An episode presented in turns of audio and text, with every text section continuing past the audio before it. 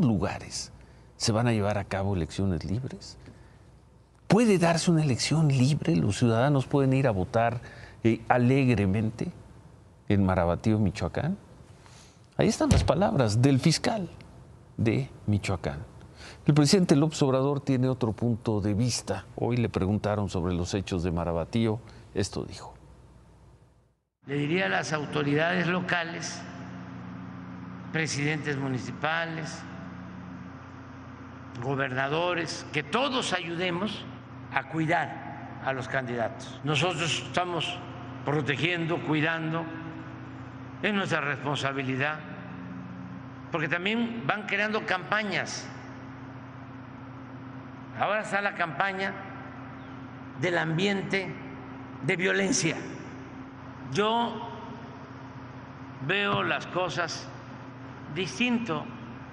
Por ejemplo, el ambiente del 2006 era tremendo, terrible. Ahora no. Se están creando campañas. En el caso de Marabatío, matan a dos aspirantes a candidatos en el mismo día. Se crea una campaña. Y es una campaña para decir que hay un ambiente de violencia.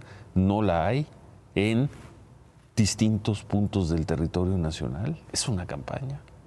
Y luego dice el presidente, las cosas no están tan mal, no son tan terribles como en el 2006.